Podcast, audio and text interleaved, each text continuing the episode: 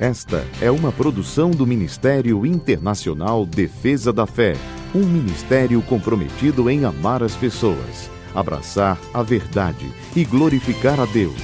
Para mais informações, acesse defesadafé.org.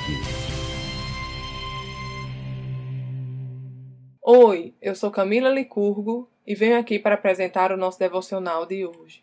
A palavra de Deus nos diz em Salmo 10, verso 17: Tu, Senhor, ouves a súplica dos necessitados. Tu os reanimas e atendes ao seu clamor. Deus está sempre conosco. Em todos os momentos do nosso dia a dia, ele se faz presente. Ele conhece a nossa realidade e sabe exatamente o que estamos passando.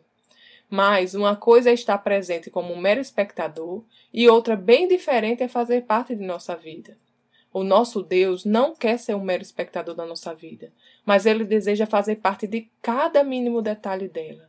Ele deseja celebrar conosco os nossos momentos felizes, como também quer nos sustentar e nos ajudar nos momentos difíceis.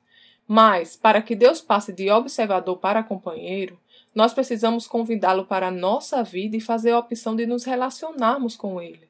Nós não precisamos viver a vida sozinhos, dependendo apenas de nós mesmos e da nossa própria força. O nosso Deus está perto e deseja ser parte ativa de nossa vida. Lembremos sempre que Deus nos ama e que Ele escuta as nossas orações. Seja qual for a situação que estejamos enfrentando, podemos ter certeza que o Senhor quer se envolver. Não há nada que diga respeito a nós que Ele não se interesse. E não há nada que possamos ter feito que seja capaz de nos afastar do seu amor. O nosso Deus é conosco e sempre estará apenas uma oração de distância. Vamos orar? Pai, obrigada pelo seu amor. Eu reconheço a tua mão poderosa em cada detalhe da minha vida e posso dizer que até aqui me ajudou, Senhor. Obrigada, Pai, porque o Senhor está sempre comigo e não me abandona.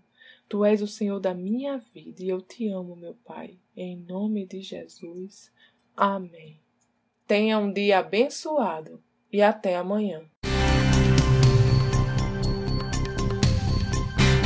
Essa foi uma produção do Ministério Internacional Defesa da Fé, um ministério comprometido em amar as pessoas, abraçar a verdade e glorificar a Deus.